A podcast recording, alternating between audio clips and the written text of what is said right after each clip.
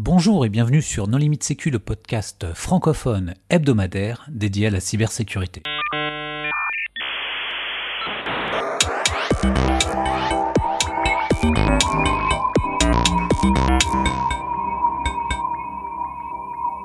Alors aujourd'hui, un épisode sur les problématiques de sécurité autour de l'archivage électronique avec Arnaud Belley. Bonjour Arnaud.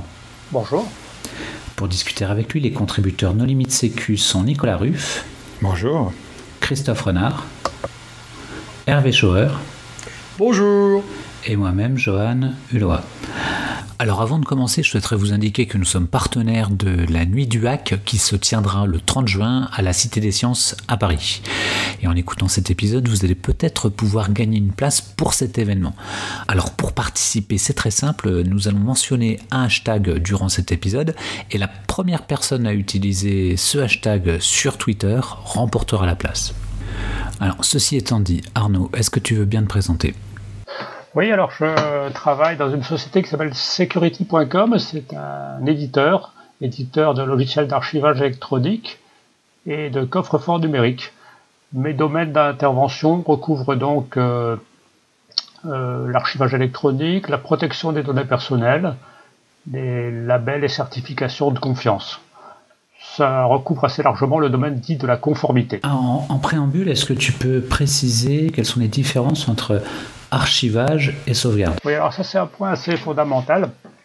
Euh, de, façon un petit peu schématique et peut-être simpliste, euh, j'aurais tendance à dire que la, sauvegarde, euh, c'est un petit peu ce qui permet de redémarrer quand tout est cassé.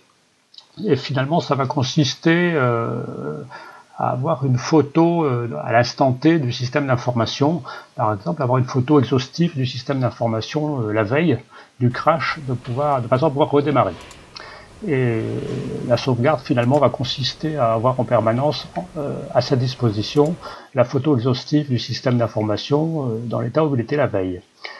L'archivage, c'est assez différent. L'archivage va consister à ne pas tout conserver, mais conserver simplement ce qui a de l'intérêt, ce qui a de la valeur, ce qui est précieux, pendant la durée nécessaire, soit pour des raisons euh, juridiques, pour conserver les preuves, soit pour des raisons patrimoniales, pour conserver le, patrimoine informationnel, la, connaissance de l'organisation.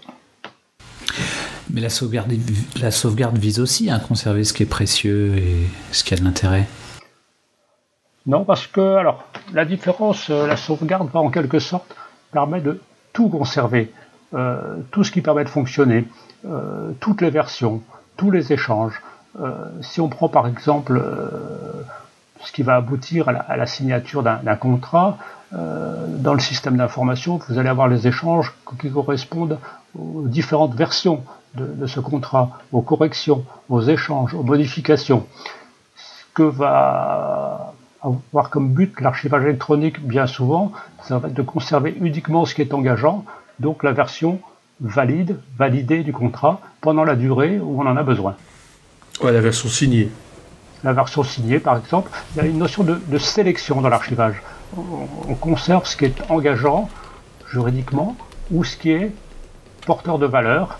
Donc, on, on fait un choix, on ne conserve pas tout. Est-ce qu'il y a aussi des différences sur la durée de conservation entre l'archivage et la sauvegarde? Alors, la sauvegarde, c'est un domaine dans lequel euh, je me lancerai un peu moins parce que je pense que nous avons autour de, ce débat des interlocuteurs qui sont plus compétents que moi. Euh, on va être dans la, sauvegarde sur une question principalement de disponibilité en termes de sécurité. L'archivage, ce qui est central, ça va être l'intégrité. L'intégrité dans la durée et je dirais de façon un petit peu triviale qu'il faut conserver les archives aussi longtemps qu'il est nécessaire de les conserver. Euh, pour illustrer une, facture électronique, donc un original électronique euh, facture, euh, qui va être nécessaire par exemple pour les, contrôles fiscaux, pour la TVA, eh bien vous avez des textes juridiques qui disent qu'il faut les conserver 6 euh, ans. Puis en droit commercial, en, France, on va vous dire que les factures doivent être conservées 10 ans. Donc en mélangeant ces deux textes, on va conserver la durée la plus longue, et on va dire que les factures, on les garde 10 ans. Il n'est pas nécessaire de les garder au-delà. Et sur, des, sur des durées euh, de cet ordre, comment est-ce que vous garantissez que qu'on peut faire du stockage? Parce que euh, les, les, technologies évoluent très vite.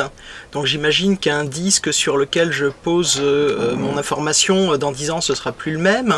que le format de stockage que j'aurais utilisé à un instant T, bah, il va évoluer. Alors je sais qu'il y a des, versions par exemple de PDF, PDF-A qui sont destinées à, à leur lecture sur la longue durée, mais j'imagine que ce ne sont pas des problèmes faciles, non? Alors ça, c'est un, des charmes de l'archivage électronique, c'est effectivement de, concilier des, impératifs de, longue durée et parfois de, très longue durée avec euh, cette euh, frénésie euh, de l'innovation technologique qui va remettre en cause les formats ou les supports. Historiquement, ce qui avait de plus durable, c'était quand même le, le marbre taillé, comme dans Astérix, ou le basalte. Puis à un moment, on est passé au parchemin, au papier. C'était plus fragile, mais c'était tellement plus pratique que bah, on a géré la fragilité du papier. Euh, et puis euh, avec le numérique, c'est un peu la même chose. D'une certaine façon, c'est plus fragile, mais c'est tellement plus euh, efficace en termes de transmission, de recherche, de communication, de duplication, que le numérique s'impose assez naturellement par rapport au papier. Comment on concilie l'archivage électronique de très longue durée Eh bien, un des premiers aspects, c'est qu'on va en quelque sorte euh, euh, s'évader du support. On va dissocier l'information du support, ce qui est quelque chose de tout à fait nouveau par rapport à ce qui existait à l'époque du papier. Et ça, ce sont les moyens cryptographiques qui permettent de, en quelque sorte, figer le contenu informationnel, de le sceller indépendamment du support euh, qui, supporte cette information. On va avoir des migrations de support qui sont relativement neutres puisque le contenu est lui scellé par des moyens cryptographiques. Pour ce qui concerne les formats, il y a évidemment des formats qui sont plus adaptés à l'archivage. On pense par exemple au PDF-A, A comme archive, qui est un, format qui est spécifiquement euh, dédié aux questions d'archivage de longue durée. Après, pour ce qui est de très très très très longue durée, ce qui est un cas minoritaire dans l'archivage, ce n'est pas le, cas le plus, fréquent, mais si on commence à raisonner à des durées de conservation de 50 ans, de 100 ans, pour des dossiers médicaux, pour des plans de centrales nucléaires, euh, que sais-je, eh bien là, la conservation va donner lieu à des migrations à la fois de format et de support. De la même façon que notre musique, on est passé des 33 tours au CD et puis des CD au MP3, tout en conservant finalement euh, les contenus inchangés, que ce soit du, Mozart ou, les Beatles. Euh, mais euh, il a fallu procéder à des migrations de format, des migrations de support. C'est la même chose sur l'archivage de très très longue durée. On va procéder à en cas d'obsolescence des formats procéder à des migrations, et ces migrations vont être tracées au niveau des métadonnées pour avoir l'origine de l'information et pouvoir comme ça euh, avoir une continuité de l'information. C'est une façon de faire finalement euh, que les informaticiens... continuité de l'information, alors ça moi je connaissais pas ce terme, mais, mais migration et conservation de l'intégrité, ça, ne doit pas être si facile, ça. Oui, parce qu'il y, a deux façons de concevoir l'intégrité. Une façon qui est une façon qualifiera d'informatique ou cryptographique, ça repose sur les empreintes, les haches, les signatures, où là, effectivement, on est sur l'intégrité informatique.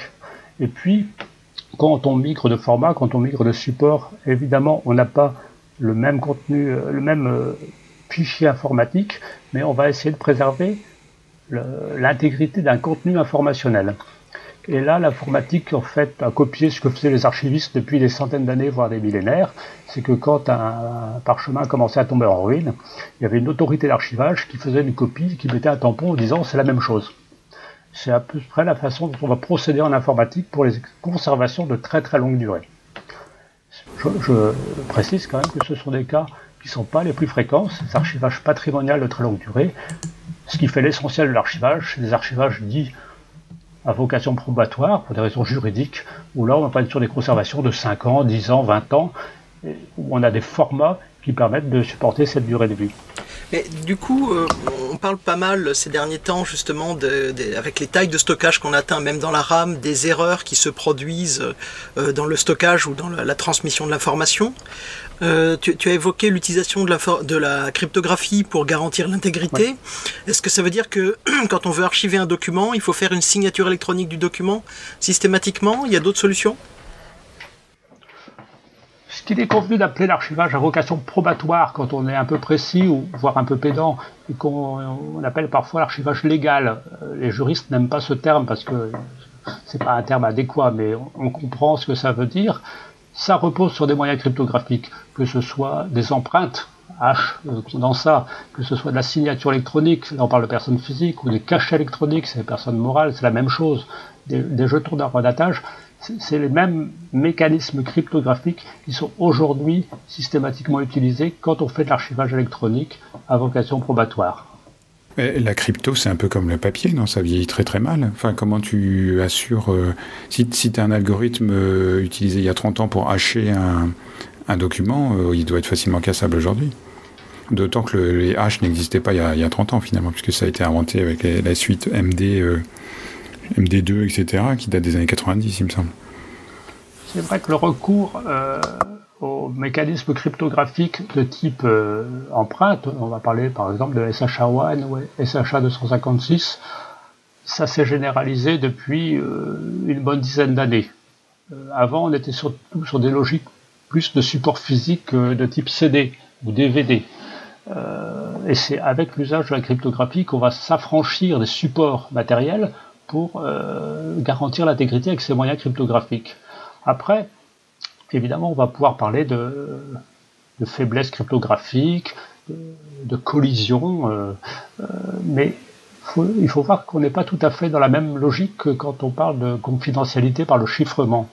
même un, algorithme SHA-1 qui est aujourd'hui considéré comme insuffisant, et on aura tendance à utiliser comme état de l'art le SHA 256, la probabilité d'avoir une collision, c'est-à-dire la même empreinte pour deux contenus différents, est quand même assez minime. Et en plus, euh, avoir deux contenus qui se ressemblent, c'est-à-dire deux factures qui ont la même, allure avec une virgule qui se déplacerait, est là totalement infinitésimale. Donc les enjeux, la maîtrise du risque est largement assurée euh, par euh, des empreintes. Alors évidemment, tous les 10, 15, 20 ans, on peut se poser la question de faire évoluer les empreintes il y a quelques années, euh, SHA-1 était le, standard le plus couramment utilisé. Aujourd'hui, on utilise SHA-256 plus couramment pour l'archivage. On a quand même le temps de voir venir avant d'avoir des risques de collision qui vous feront prendre une facture pour une autre ou un bulletin de salaire pour un autre. Euh, tu parlais des positions des virgules, alors, et tu parlais aussi de passer du CD au MP3. Euh, typiquement, le passage du CD au MP3 se fait avec des pertes. Enfin, il y, y a, un algorithme de recompression. Et c'est le cas aussi euh, dans du PDF. Si tu utilises du, du, TIFF, par exemple, il y a un mode de compression où euh, il va remplacer, il va compresser en fait en réutilisant les mêmes blocs de pixels. Et donc, du coup, tu peux avoir des cas où, par exemple, un 6 va devenir un 8 parce que l'algorithme considère que c'est suffisamment proche et il va réutiliser le bloc d'un 8 euh, à la place d'un 6. Bon, il, y a, il, y a, une étude il y a quelques années qui avait montré que quand tu, quand tu scannais en fait sur, sur des imprimantes et que tu te faisais envoyer le résultat en PDF, en fait, le PDF que tu obtenais n'était pas ce qui était sur le papier à cause de l'algorithme de compression. Est-ce que c'est un problème qui, est connu géré, ça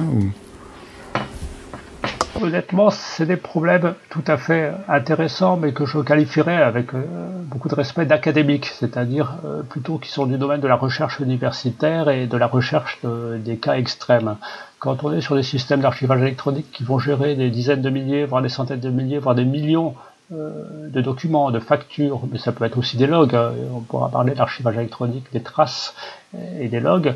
Euh, sur la masse, euh, le, risque d'avoir une perte d'intégrité est finalement, paradoxalement, on l'oublie, beaucoup moindre avec l'électronique qu'il ne pouvait l'être avec le papier.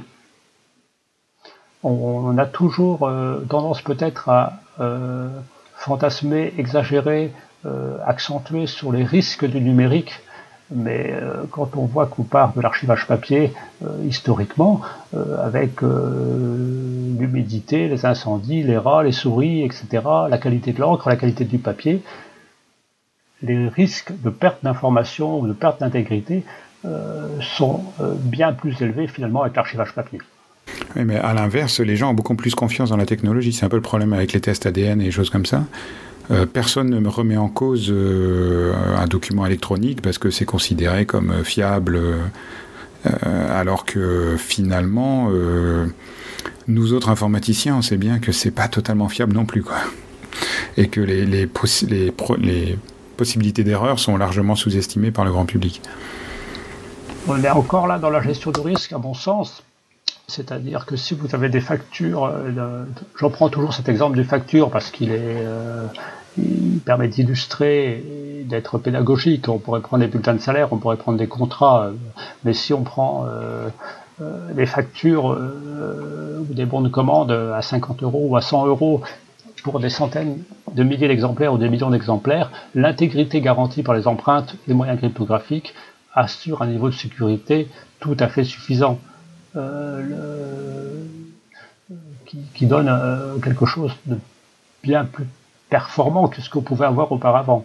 Si euh, s'agit du bon de commande d'un avion pour 50 millions d'euros ou 100 millions d'euros, il est bien évident qu'on pourra se poser la question de conserver non seulement de l'électronique, mais aussi du papier pour. ouais, c'est ce que j'allais dire. Moi, pour des trucs comme ça, je fais tout en papier. Hein on pourra faire en papier aussi. et, finalement, aujourd'hui, puisque le, thème c'est la dématérialisation, le, le cas d'usage que, tu envisages comme étant le, plus prometteur, c'est les entreprises qui euh, deviendraient du zéro papier ou très peu papier C'est quelque chose qui est promis très longtemps. depuis le DI, on nous promet le zéro papier. Ou est-ce que ce serait plutôt le fait que les particuliers, euh, bah, comme on voit tous, on cesse d'imprimer nos factures qui nous sont envoyées en PDF, euh, peut-être nos, nos bulletins de salaire, je ne sais quoi, les relevés bancaires euh, le, cas d'usage typique que, tu vois, toi qui es dans le métier, euh, c'est quoi? C'est plutôt le professionnel, le particulier? On va retrouver les deux avec euh, des. Alors, pour essayer de, de, hiérarchiser un peu les, questions, parce qu'il y, a pas mal de questions sous-jacentes. D'abord, la, thèse du zéro papier on s'aperçoit qu'il n'y a pas de big bang en pratique de la dématérialisation qui vous fait passer euh, du papier euh, au numérique euh, en, quelques jours ou en quelques secondes. On, va pendant pas mal d'années vivre dans un monde hybride où il y aura à la fois du numérique et du papier. Pourquoi? Parce que c'est des raisons culturelles. La technologie est prête depuis longtemps, le droit, le cadre juridique est prêt depuis longtemps, mais d'un point de vue culturel, ben, il y a encore des générations, et j'en fais partie, qui ont parfois besoin du papier, et c'est quelque chose qui va passer, je pense, avec les nouvelles générations qui, elles, euh, sont, nées avec le numérique. Ensuite, pourquoi on dématérialise, pourquoi on numérise euh, et pourquoi on archive électroniquement? Euh, Est-ce que c'est parce que c'est moins cher? La pure conservation des archives, ça c'est quelque chose qu'on peut vérifier, la pure conservation des archives, finalement, quand on s'en sert pas des archives, euh, le papier ça coûte pas si cher. On met ça dans des entrepôts, on met ça dans des zones où le mètre carré n'est pas trop cher, euh, et finalement euh, c'est assez accessible assez performant, assez compétitif par rapport au numérique. Là où ça va considérablement changer les choses, c'est quand on va rechercher cette information, quand on va avoir accès aux archives, quand on va pouvoir les communiquer, les partager. Et c'est là que se font des gains de productivité pour la recherche et l'exploitation des archives. Et on parle de tarte à la crème, hein, d'économie de l'information, patrimoine numérique informationnel, la capacité à retrouver l'information, la traiter, la diffuser est incomparablement plus efficace et plus productive d'un point de vue euh, économique avec le numérique. Voilà les, aspects.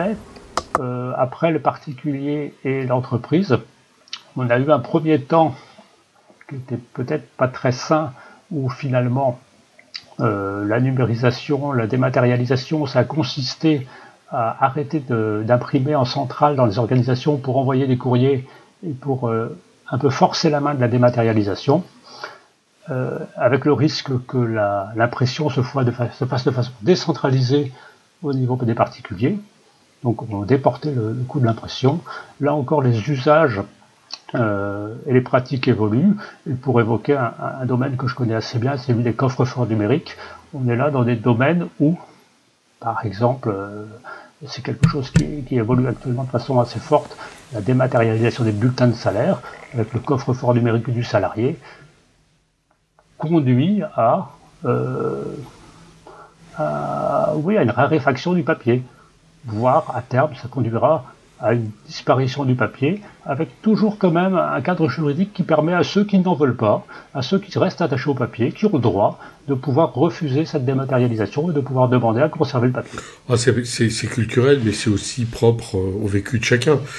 Euh, celui qui s'est pris euh, incendie, euh, inondation, ben finalement, il trouve que avoir tout dans un coffre-fort euh, en numérique euh, sur Internet, euh, ça peut être assez pratique. Celui qui a jamais vécu ça, bah, il trouve que c'est vachement plus simple d'aller dans son dossier chercher de la paperasserie. et, pour illustrer mon propos, celui qui n'a jamais besoin de, ressortir des bulletins de salaire, finalement une boîte en carton, ça suffit. Celui qui aura besoin de le montrer pour louer un logement, pour avoir un prêt bancaire, etc., l'avoir sur son téléphone mobile via son coffre-fort numérique, c'est un usage et une pratique en mobilité qui, qui rend un service. Oui, alors après, par expérience, les gens ils te demandent de, monter un dossier en imprimant tous les documents et de mettre dans une pochette. Et quand tu demandes un prêt bancaire ou ce genre de choses, ils prennent rarement les formats électroniques. Oui, aujourd'hui, culturellement, quand on demande, quand on remplit des dossiers, que ce soit administratif, financier ou autre, la culture est quand même encore au dépôt de papier, même s'il est scanné juste après euh, pour être distribué. Et les gens te demandent. dans le papier qui est quand même très ancré. Les gens te demandent l'original d'un document que tu n'as que en version électronique. Donc euh, j'ai du mal avec ce concept-là, moi c'est encore des aspects culturels parce que d'un point de vue juridique, l'original, quand on est sur le nativement électronique, signé électroniquement, l'original, c'est bien le document électronique. L'impression ne sera jamais juridiquement qu'une copie. Alors euh, évidemment, les pratiques, les cultures font que parfois euh, on va avoir un original électronique, on va l'imprimer, ce sera une copie qu'on va donner parce que c'est ça qu'on vous a demandé et qui va être rescanné pour faire quelque chose qui euh, sera d'un point de vue juridique loin d'être un original. Là encore, je pense qu'il faut un peu laisser le temps au temps pour que les, cultures, les mentalités, les pratiques évoluent. J'ai connu une période où dans certaines entreprises, chaque mail envoyé était imprimé pour mettre dans le parapheur du Oui, mais alors là, il y a des aspects sécurité. Moi, par exemple, ce qui me, panique, c'est de voir que bah, il y a peu de gens qui imposent, euh, je sais plus là, le PDF 1A, le, seul euh, qui soit absolument pas programmable. Et, ce que je trouve délirant, c'est la quantité de formats programmables où finalement euh, on peut dans le document faire en sorte que qu'il change euh, dans la durée. Et c'est là où euh, mon papier mon papier numérisé, si j'ai un doute sur la version numérique, je vais chercher l'archive en papier que personne n'a pu modifier du jour où elle a été imprimée. C'est ça qui fait vachement peur. C'est-à-dire comme aujourd'hui tous les documents numériques sont finalement des logiciels, des programmes, on n'est jamais sûr de ce qu'ils contiennent. Alors, oui et non, parce que tu peux, le, tu peux le signer électroniquement, auquel cas tu sais que tu as le même fichier à l'arrivée qu'à l'origine. En revanche, euh, c'est les démonstrations qui ont été faites, euh, bah, entre autres avec ce qu'a fait euh, Ange sur les lecteurs de PDF. Tu peux effectivement faire des documents qui contiennent ou pas des informations affichées quand tu les consultes avec un logiciel particulier ou dans un cadre particulier qui soit différent. Et effectivement, il y a une question de, à ce moment-là, mais c'est un petit peu comme, euh, comme on devait faire sur euh, un document sur lequel il y avait une contestation avant. Tu as besoin d'une expertise. Avant, c'était une expertise euh, d'un spécialiste en signature, en écriture, et aujourd'hui, ce sera un expert, un expert en fichier informatique. Arnaud? Deux choses, ouais, deux choses à ce niveau-là. je pense que c'est pas quelque chose de totalement innovant de dire que euh, la disparition totale du risque est quelque chose d'illusoire et qu'on est dans une domaine de gestion du risque.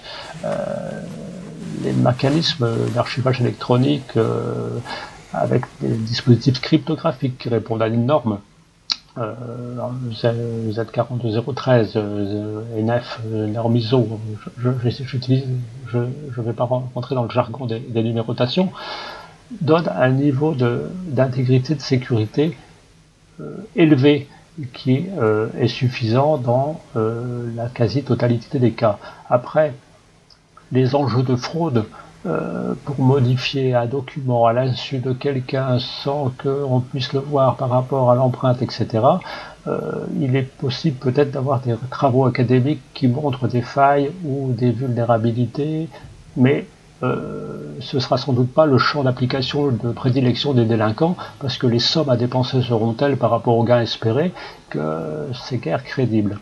Après, il y a un autre aspect qui, ressort des, échanges que l'on a, c'est que d'une façon générale, quand on fait de l'archivage, euh, et notamment de l'archivage d'assez longue durée, on aime bien euh, les formats assez rustiques finalement, euh, l'archivage, on parle du PDF, du PDF-A, mais c'est aussi euh, du TIFF. L'horreur absolue euh, pour un archiveur électronique, finalement, ce sont ces documents tellement intelligents qu'à chaque fois que vous les ouvrez, ils vous changent la date pour vous mettre la date du jour. c'est quelque chose qui est très pratique éventuellement pour un utilisateur, d'avoir un document qui s'ouvre en vous mettant la date du jour à chaque fois que vous l'ouvrez, mais d'un point de vue archivistique, vous comprenez que c'est l'horreur absolue. Il y a dans le savoir-faire archivistique euh, autour des formats, finalement une exigence d'avoir des formats que je ne qualifierais pas de bêtes, mais de suffisamment rustiques pour ne pas offrir justement d'ouverture aux vulnérabilités ou aux risques sur l'intégrité. Et une autre question, alors, est-ce qu'il faut protéger ces archives? C'est-à-dire, est-ce qu'il faut les chiffrer? Parce que j'imagine qu'au bout de 10 ans, retrouver le mot de passe, ça ne doit pas être évident.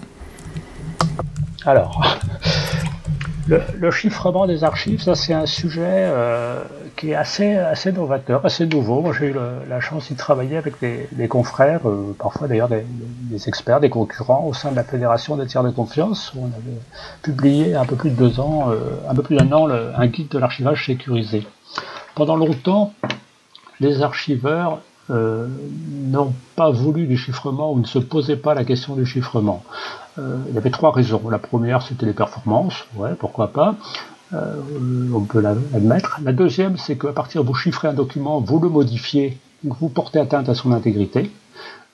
Donc là aussi, c'est un petit peu quelque chose qui va, qui est contre nature pour l'archivage. Et puis surtout, euh, c'est pas tellement le chiffrement des archives qui pose problème que son déchiffrement.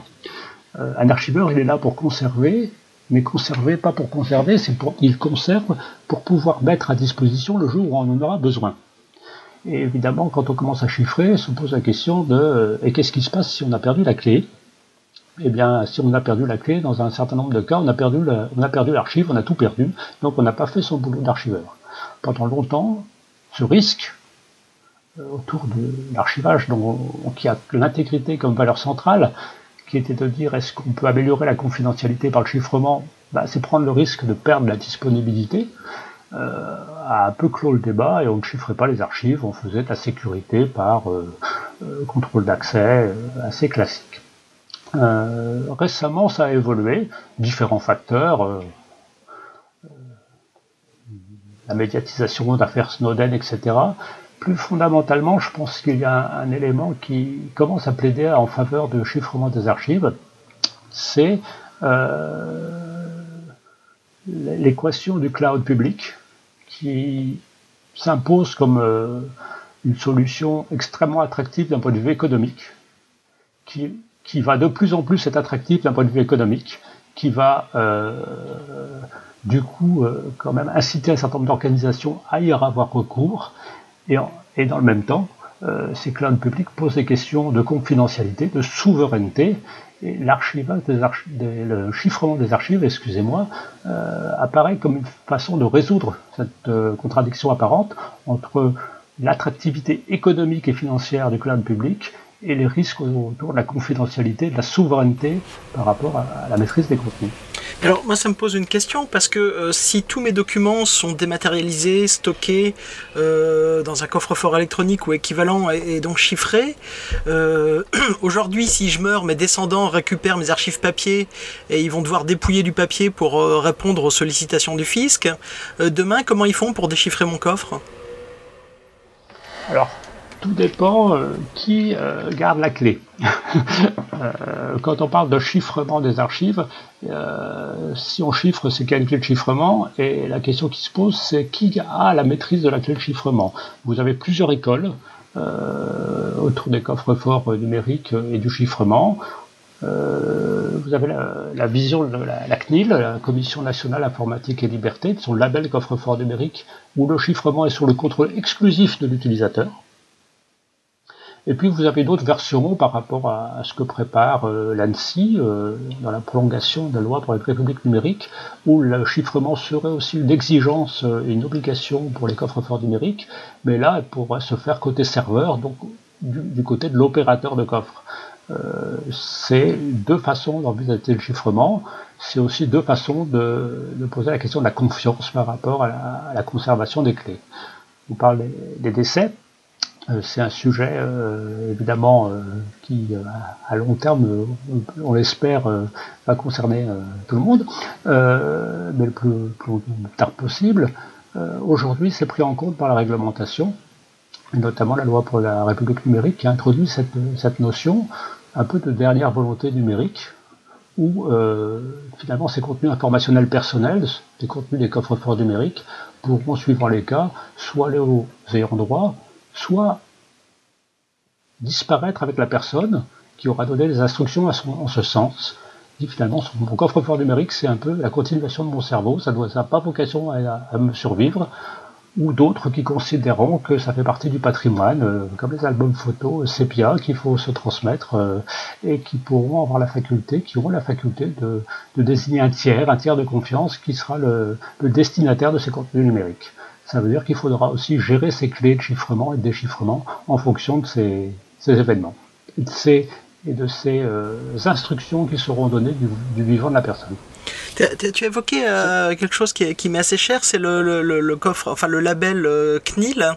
Euh, j'ai entendu beaucoup de gens dire que c'était complètement inimplémentable parce que cette histoire de contrôle des clés par l'utilisateur c'était infaisable. Je crois que vous, vous avez été certifié sur le sujet. Donc, qu'est-ce que tu penses de la difficulté de mettre en œuvre ce que la CNIL avait spécifié? C'était pas infaisable. on l'a fait. il y a parfois euh, on le voit d'un point de vue marketing, euh, et c'est quelque chose qui est classique. Euh, on appelle ça aussi en matière de, protection de la vie privée, le, le, paradoxe privacy, je pense que c'est un peu la même chose aussi en matière de sécurité. Parfois un décalage entre ce qui est dit et ce qui est fait. C'est-à-dire que ce qui est dit, c'est la protection, c'est super important, et ce qui est fait, c'est je vais au plus facile. Et d'un point de vue marketing, euh, parfois, bah, les offreurs euh, de coffres-forts numériques auxquels nous on s'adresse euh, avaient tendance à dire oui, le label CNIL c'est bien, vous l'avez fait, c'est un gage de crédibilité. Maintenant, pour nos utilisateurs, ça va être trop compliqué, ils vont perdre les clés, ça va être le bazar. on va faire quelque chose d'un peu plus simple, au risque de faire quelque chose d'un peu moins confidentiel. C'est vrai qu'il y a une difficulté à tout faire reposer sur l'utilisateur il y a des utilisateurs distraits, il y a des utilisateurs désorganisés, il y a des utilisateurs qui perdent la mémoire. Euh, on leur dit c'est votre faute, vous avez tout perdu. C'est un peu difficile à, accepter d'un point de vue euh, service. Euh, c'est pour ça qu'il y avait la possibilité, nous on l'a exploité jusqu'au bout, d'avoir une clé sous le contrôle de l'utilisateur et une espèce, une espèce de dispositif tiers de confiance qui permettait en fait d'avoir une clé de secours chez quelqu'un d'autre que l'opérateur de coffre, une espèce de bris de glace euh, en cas d'urgence qui permet d'avoir une espèce de clé de sécurité. L'important finalement par rapport à cette vision de la CNIL, c'était que ce n'est pas l'opérateur de service de coffre qui a ce double de clé, que l'opérateur de service ne soit pas en mesure de visiter l'intérieur des coffres sur le modèle des coffres forts physiques des banques euh, qui sont mis à disposition des clients, mais les banques n'ont pas accès au compte. Oui, oui, il ne faut pas confondre le bris de glace avec euh, l'autorité euh, qui a une clé de recouvrement qui déchiffre tout. Hein. Hmm. Après, la différence, c'est quand même que les coffres de banque, ça peut se percer, alors que un bon chiffrement AES, normalement, en l'état actuel des connaissances, personne ne, sait le casser. Quoi. Donc, l'analogie avec le monde physique, parfois, ne marche pas jusqu'au bout. Quoi. Non, tout à fait. Et surtout dans le domaine des coffres forts numériques où euh, l'analogie permet d'introduire cette notion euh, de sécurité, euh, même si les coffres forts numériques au départ ont été plutôt créés pour l'intégrité, pour les archives. La dimension sécurité s'est ajoutée dans un deuxième temps à l'initiative de la CNIL, à l'initiative de l'ANSI. Et cette analogie avec les coffres forts rend difficilement euh, l'image d'un apport, ce qui est celle de la, communication maîtrisée, du partage maîtrisé. C'est-à-dire qu'un coffre-fort, c'est aussi quelque chose auquel on donne accès à des tiers de façon contrôlée et maîtrisée. Et ça, l'analogie du coffre-fort ne peut pas en rendre bien compte. Alors tu parles de l'ANSI, la CNIL, etc. Mais est-ce que c'est -ce c'est une profession réglementée, euh, l'archivage légal? Est-ce qu'il y a quels, sont les, règlements, les normes, les standards, les bonnes pratiques euh, qui les définit, euh, etc. Alors ce n'est pas une euh, profession réglementée au sens des experts comptables, des notaires ou des huissiers de justice. C'est une profession de, la confiance numérique qui va reposer sur trois niveaux de conformité. le premier niveau de conformité, c'est celui de la réglementation la réglementation européenne, la, loi, les, ordonnances, les directives, les, décrets. Euh, c'est le premier niveau, et bien souvent ces textes euh, de loi vont dire ce qu'il faut faire. Il faut garantir l'intégrité. Ensuite, comment il faut le faire? Les méthodes, les outils, les pratiques, ça va souvent passer par les normes les normes vont dire bah, pour garantir l'intégrité, on va avoir recours à des moyens cryptographiques, on va utiliser des empreintes, on va utiliser l'eurodatage ou, ou, la signature. C'est le deuxième niveau de la conformité qui n'est plus euh, au niveau réglementaire mais qui est au niveau normatif. Et enfin le troisième niveau euh, qui est celui de comment je prouve que je respecte les normes. Et donc que je, suis dans, le cadre des exigences réglementaires. Euh, il y a deux façons de faire. Il y a l'autodéclaration. Je connais la norme, je la respecte, voilà pourquoi, je vous donne un document. Euh, c'est pas forcément le plus crédible et le plus facile. Et puis l'autre façon, ça s'appelle les labels, les certifications, les marques de confiance, c'est de se faire auditer par un tiers habilité qui va venir vérifier que vous respectez bien les exigences de la norme et qui va euh, au terme de rapport d'audit, euh, faire en sorte que vous puissiez bénéficier d'un label, d'une marque, euh, d'une marque de confiance, d'une certification qui va en quelque sorte attester de votre conformité dans le domaine des coffres forts numériques, on vient de parler à l'instant du label CNIL, c'est un domaine. Il y a aussi dans, un domaine des très particulier qui est celui des jeux en ligne, des paris en ligne. Justement, le label, enfin la CNIL. La certification de l'ANSI. C'est un domaine aussi qui est. De, l'Argel, non? C'est l'Argel qui. De alors, la, CNIL a euh, l'ANSI, pour être. La CNIL a supprimé ces labels. Alors, euh, justement, est-ce qu'il va y avoir une, une, certification qui va prendre. Euh, la suite euh, du label CNIL coffre-fort ou pas? Alors, euh, peut-être je termine la petite parenthèse euh, Archel Annecy. les jeux et paris en ligne, depuis l'ouverture à la concurrence, les opérateurs, qu'il s'agisse d'anciens monopoles ou de nouveaux acteurs privés, doivent être agréés par l'Argel, l'autorité de régulation des jeux en ligne. Pour ce faire, on doit respecter un certain nombre d'exigences. Parmi ces exigences, il y a celle d'avoir recours à un coffre-fort numérique certifié par l'ANSI. la différence, c'est que l'opérateur de jeu se fait agréer par l'Argel, et pour euh, être agréé, il y a plusieurs euh, conditions, dont une qui est d'avoir un coffre-fort certifié par l'ANSI. C'est un coffre-fort intéressant parce qu'il euh, récupère tous les événements de jeu de façon exhaustive, c'est chiffré, il y a uniquement l'Argel qui peut déchiffrer les contenus et ça permet comme ça de, travailler sur tout ce qui est le, blanchiment, euh, euh, les paris truqués, euh, les, détournements de fiscalité, les jeux des mineurs, l'addiction, etc. Pour répondre à la question d'Hervé sur le label CNIL, la CNIL euh, évolue. Elle va arrêter le label dans la forme actuelle, avec la faveur du RGPD, et aller vers une démarche de certification, en commençant par la certification des, délégués à la protection des données. Le relais va être pris au niveau des coffres forts numériques, puisque la loi pour une république numérique prévoit une certification des coffres forts numériques, et qui sera euh, délivrée sur la base d'un référentiel euh, établi par l'ANSI. Aujourd'hui, ce référentiel est en préparation, il n'est pas encore public, mais il a vocation finalement à être la continuité du label CNIL. Peut-être un tout petit peu moins exigeant sur euh, la protection des données personnelles, c'est normal, et un petit peu plus coloré ISO 27001. Euh, voilà. Mais globalement, ce sera un niveau de, de certification qu'on peut considérer comme à peu près équivalent. Excellent.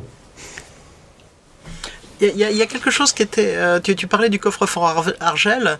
Il y a quelque chose qui était intéressant, le coffre-fort Argel, qui était euh, destiné à garantir euh, l'intégrité des traces qui y étaient stockées de manière à ce que l'Argel puisse les vérifier. C'est qu'il y avait du chaînage des entrées. Et aujourd'hui, dès qu'on parle d'intégrité, de cryptographie et de tiers de confiance, inévitablement, on va te parler de blockchain. Est-ce que ça a le moindre intérêt pour toi qui es un spécialiste du métier de l'archivage ou est-ce que c'est une mode? Euh, vous savez, il y, a des modes qui durent.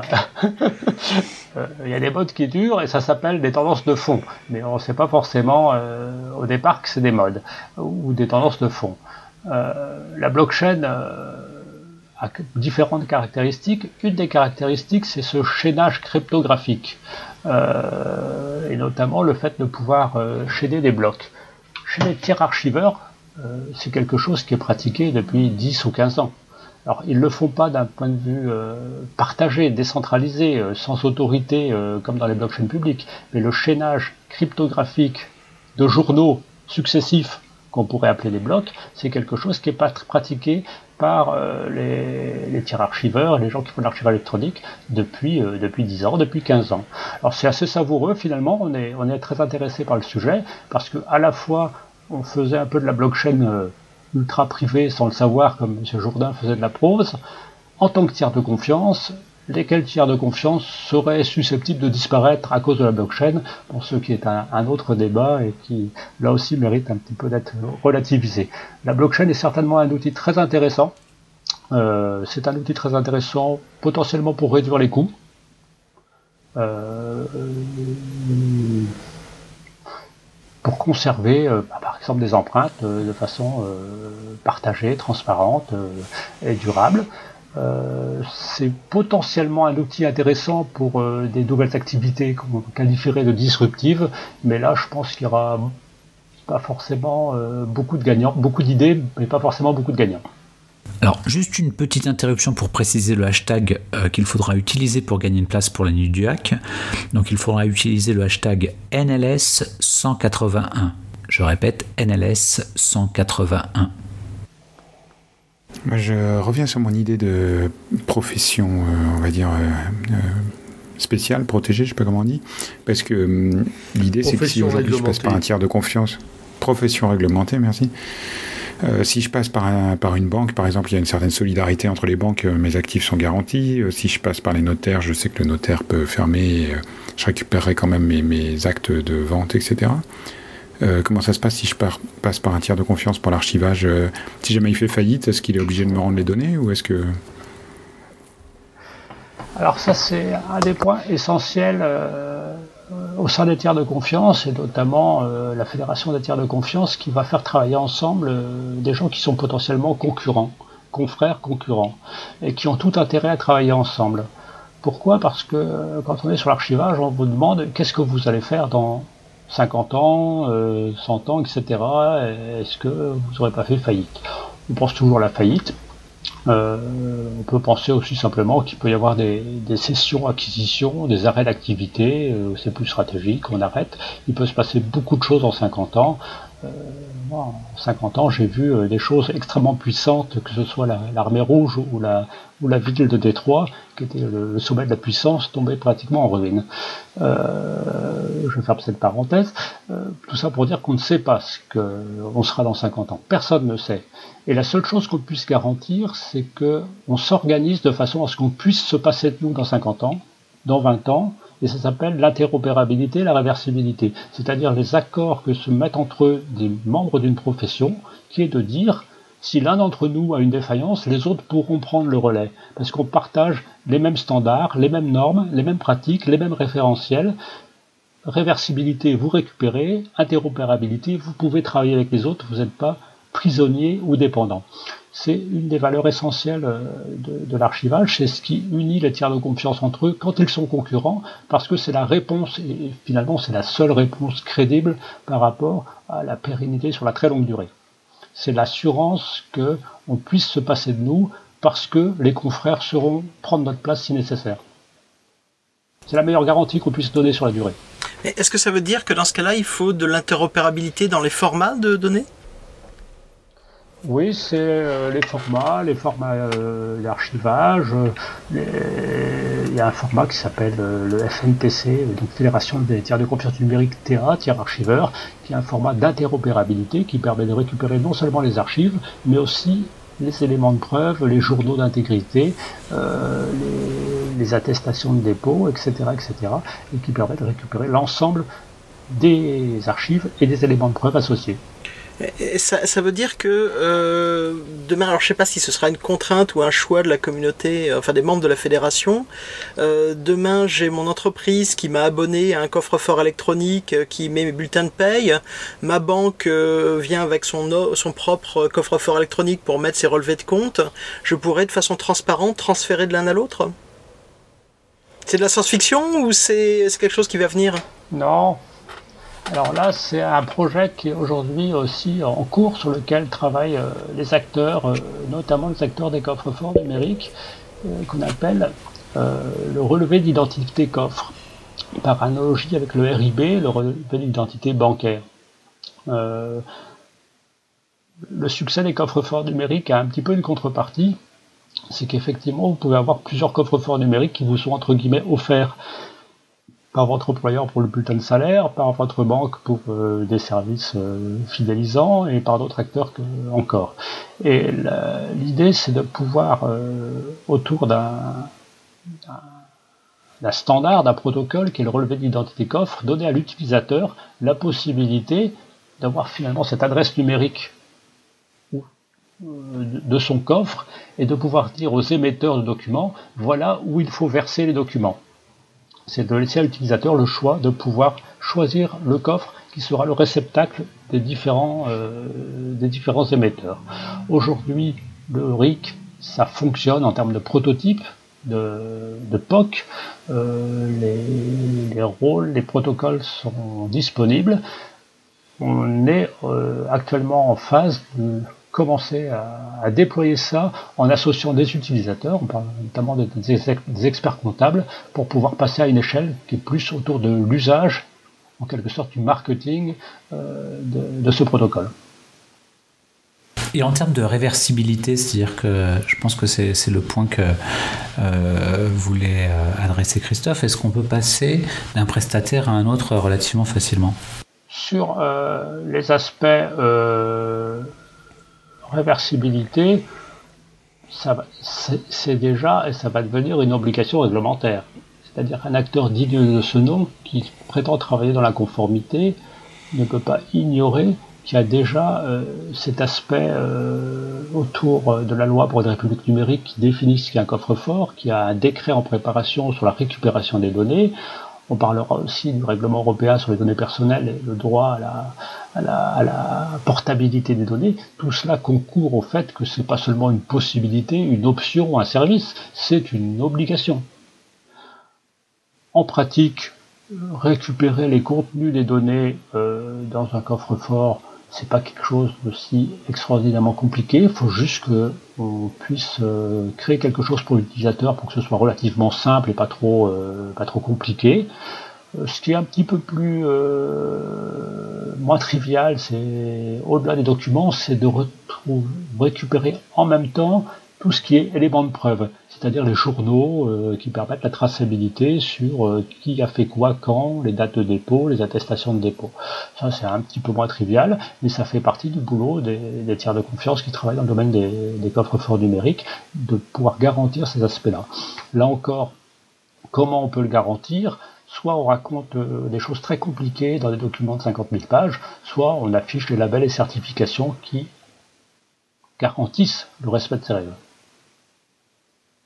Je pense que du point de vue de l'utilisateur, c'est la, vision, la, voie qui sera la plus simple, euh, qui est de dire euh, euh, des labels associés à des marques de confiance qui puissent apporter une garantie. Dans que tu as parlé plusieurs fois de, de, RGPD, il y a quand même une autre contrainte, c'est le droit à l'oubli. Est-ce que c'est compatible, pris en compte dans l'archivage ou est-ce que c'est une problématique qui se pose ou est-ce que de toute façon c'est que des données comptables et des choses qui ne sont pas soumises à, au droit à l'oubli Alors, euh, d'une façon générale, euh, les données à caractère personnel, et ça avant le RGPD, hein, depuis la loi informatique et liberté, en France à 40 ans, euh, les données à, données à, caractère personnel, c'est ce qui permet d'identifier une personne directement ou indirectement. À partir du moment où on dit que c'est indirectement, c'est énormément de données, c'est beaucoup plus de données que ce qu'on peut imaginer.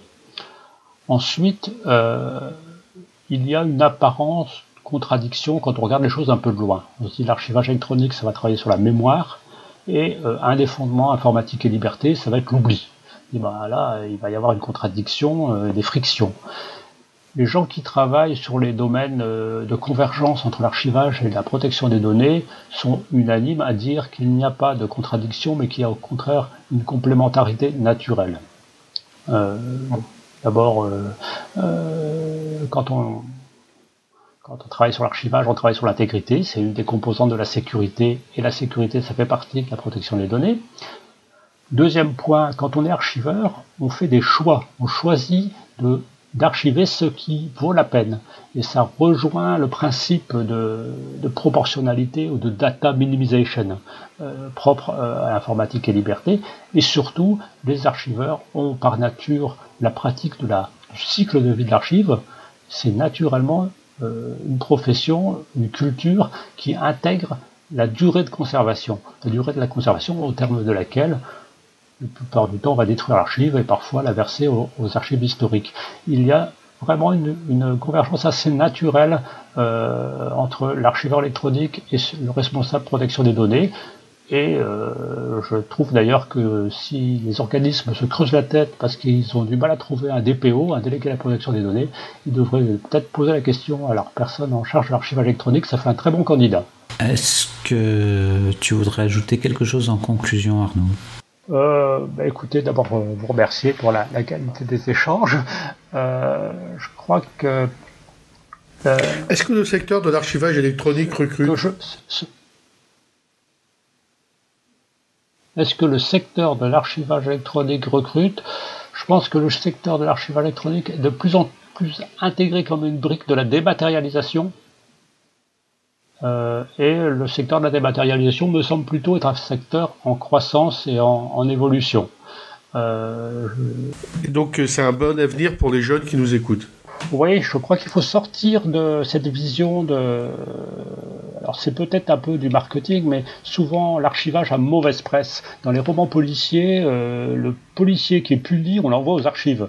Euh, les archives, c'est ce qui est à la cave ou au grenier qui sent la poussière.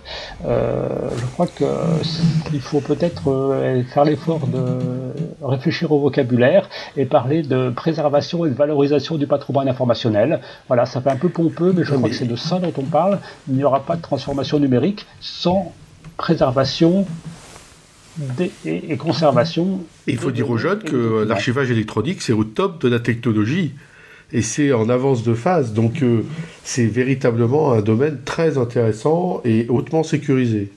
en tout cas, ça met en œuvre les mécanismes de cryptologie, de chaînage, donc on n'est pas si loin de la blockchain, c'est aussi un domaine qui est porteur et qui, peut être source d'innovation. Peut-être en conclusion, je ne sais pas si c'est quelque chose qui, qui mérite d'être dit, mais il est évident qu'il y a une quinzaine d'années, le monde de la cybersécurité, le monde de l'archivage électronique le monde de la protection des données était trois mondes assez euh, différents et qui ne se parlaient pas beaucoup. Et ce qu'on observe euh, vraiment depuis une période récente de façon forte, c'est une convergence de ces trois univers de la cybersécurité, de l'archivage et de la confiance numérique et de la protection des données autour de, thématiques et d'enjeux qui sont communs. Eh bien Arnaud, un grand merci pour euh, ta participation à cet épisode. Chers auditeurs, nous espérons que cet épisode vous aura intéressé. Nous vous donnons rendez-vous la semaine prochaine pour un nouveau podcast. Au revoir. Au revoir. Au revoir. Au revoir.